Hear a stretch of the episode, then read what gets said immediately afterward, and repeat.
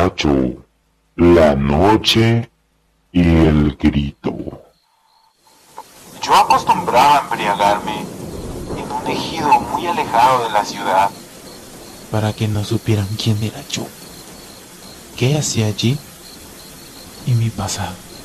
Ese era lo mejor de ese ejido. Muchos años estuve viviendo allí, trabajando, viviendo. Nunca supieron jamás quién era yo. Me encantaba ese ejido porque cuando llovía...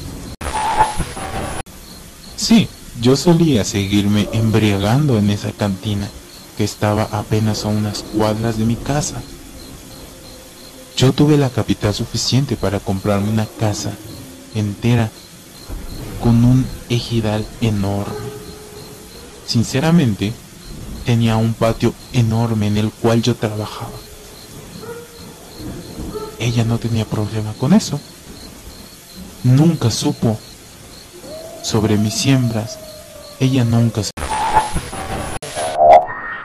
Solo me queda decir que todo lo que hice,